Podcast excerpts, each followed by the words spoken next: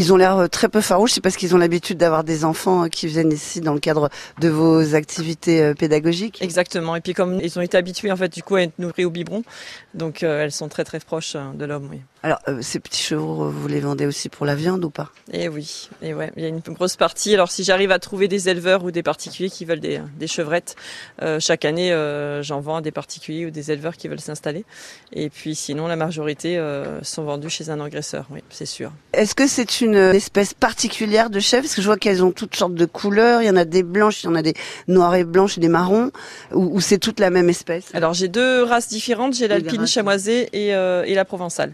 L'alpine chamoisée c'est vraiment une chèvre euh, laitière, hein, son, son but, son rôle c'est vraiment de produire de lait en, en grande quantité. Et euh, les chèvres provençales sont un petit peu plus rustiques euh, pour le parcours, voilà, elles valorisent bien euh, le parcours, elles sont plutôt cool comme chèvres, j'aime bien leur tempérament.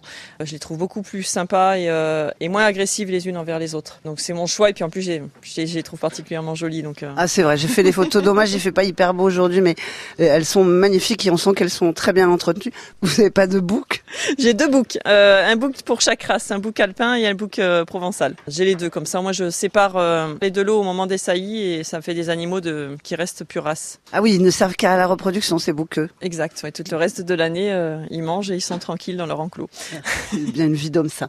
Et, enfin de mal en tout cas. Quand vous êtes arrivé ici, vous avez construit votre ferme. Ça s'est passé comment? Vous aviez déjà ces terrains Donc on a acheté et on a fait des aménagements, mais les, les bâtiments existaient déjà. On a juste fait des aménagements, bah, le- la fromagerie, on a fait le, le sas à l'entrée, et puis on a créé la salle de traite qui se trouve de l'autre côté de la ferme.